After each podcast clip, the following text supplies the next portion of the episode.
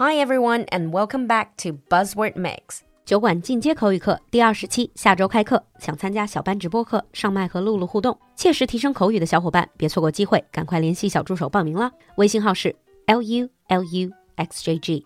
另外，酒馆又一个重磅音频课——莎士比亚扫盲班正式上线了，到本周日有首发周特别优惠，错过就没有喽。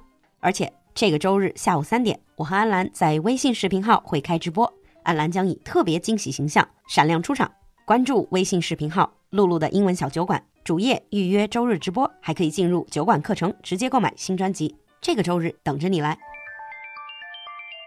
In today's buzzword mix, our buzzword is mass layoffs. If you're currently working, especially if you're working in tech industry, this early winter does not bring a lot of confidence With tech giants like Twitter and Meta firing employees on an unprecedented scale. 最近不管是马斯克还是小扎，他们的这种大规模的裁员行为，都让相关行业的小伙伴心惊肉跳。Everyone's asking, who's the next? And you keep seeing this expression, mass layoffs, popping up in the news. So in today's buzzword, let's talk about mass layoffs. 大规模裁员.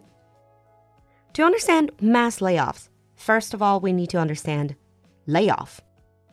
A layoff is the temporary or permanent termination of employment by an employer for reasons unrelated to the employee's performance. 一般 layoff 翻译成裁员或者下岗. You can say someone is laid off, or you can use it as a noun and say a layoff. 根据具体情况，它既可能是 temporary 暂时的，也可能是 permanent 永久性的。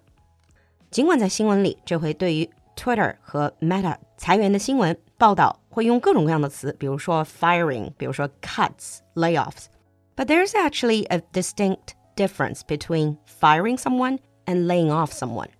Usually, an employee may be fired on the grounds of unsatisfactory performance or breach of duty. 一般我们说 firing 是说被炒了，通常都是员工自己的问题，比如说绩效达不到或者违反了公司的某些规定。But when employees are laid off, that usually is not because they did anything wrong, but the companies aim to cut costs due to decline in demand for their products or services, or during an economic downturn. 而 layoff 的情况通常不是个体员工自己的问题，而是公司运营不善、经费不足，或者遇到了经济大环境的影响，必须得精简人员、削减成本。That's why laid off employees are often entitled to a severance package. 因为不是员工自己的错导致 lay off，所以基本上按照相关法律，他们都有权获得 severance package 遣散费，也就是裁员赔偿，就是平时我们说的 n 加几 n 乘几的那个。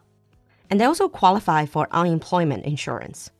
From the company's point of view, layoffs are generally called downsizing or even smart sizing. 很多公司会用 downsizing 甚至 smart sizing 这样的词来形容规模性裁员。And the reason is often because of an economic downturn or corporate restructuring, such as bankruptcy or buyouts. 而它的原因 除了经济大环境不景气，还可能是各种 corporate restructuring 企业重组，比如说破产重组或者是被收购。But no matter what you call it, downsizing, layoffs, workforce reduction, this is going to be hard on employees who are let go. So apart from offering severance package, some companies also offer older employees early retirement or offer voluntary buyout options. 有的公司在裁员的时候，除了会给刚才我们说的 severance package 遣散费，还会对一些可能年纪比较大、比较接近退休年龄的员工提供 early retirement，就是提前退休这样的一个选项。又或者是给比较长期的员工一个自愿离职的选项。其实听节目的你，如果年龄比较大，或者是问一下家里大概五十岁以上的长辈，他们应该都还记得中国九十年代的那个下岗潮，里面有一大堆的名词，比如说什么内退、买断，基本上就有相似的意思。In recent headlines, we've seen many major companies having mass layoffs. After announcing plans for mass layoffs, Amazon began letting employees go starting November 16th. and it has a plan to cut about 10,000 jobs worldwide. 比如说，亚马逊已经开始了裁员的动作，并且公布了要大概裁掉一万人的计划。Meta，也就是原来的 Facebook，they announced mass layoffs for 11,000 of its employees. These cuts will account for 13% of its workforce. 他们是裁掉了一万一千人，相当于总员工数的百分之十三。With Elon Musk and Twitter, that was the big news everyone's been talking about for the past two weeks. So Twitter laid off 3,700 employees, nearly half of its global employees. And its mass layoff of nearly 50% of its workforce is the largest mass layoff of 2022 by a tech company. 这完全是一个近半数裁员的超级大手笔。Like we said earlier, layoffs are to cut costs, an act to save the company. But there are many problems with layoffs, especially mass layoffs. Although you seem to cut on labor cost, these actions can also hurt the workers who remain, their communities, and the broader economy, and even the employer. And even for those workers who still got their jobs, they might experience increasing level of anxiety and insecurity, and this can lower productivity and morale.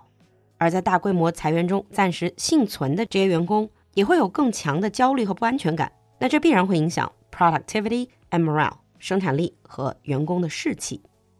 Large layoffs can also inflict economic damage on the area where laid off workers live lowering demand for other goods and services, and lowering tax revenue.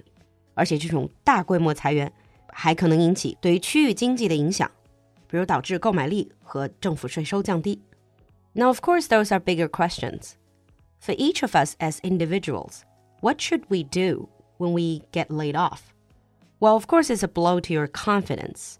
It's easy to get emotional, but it's a time when you actually need a lot of logical thinking.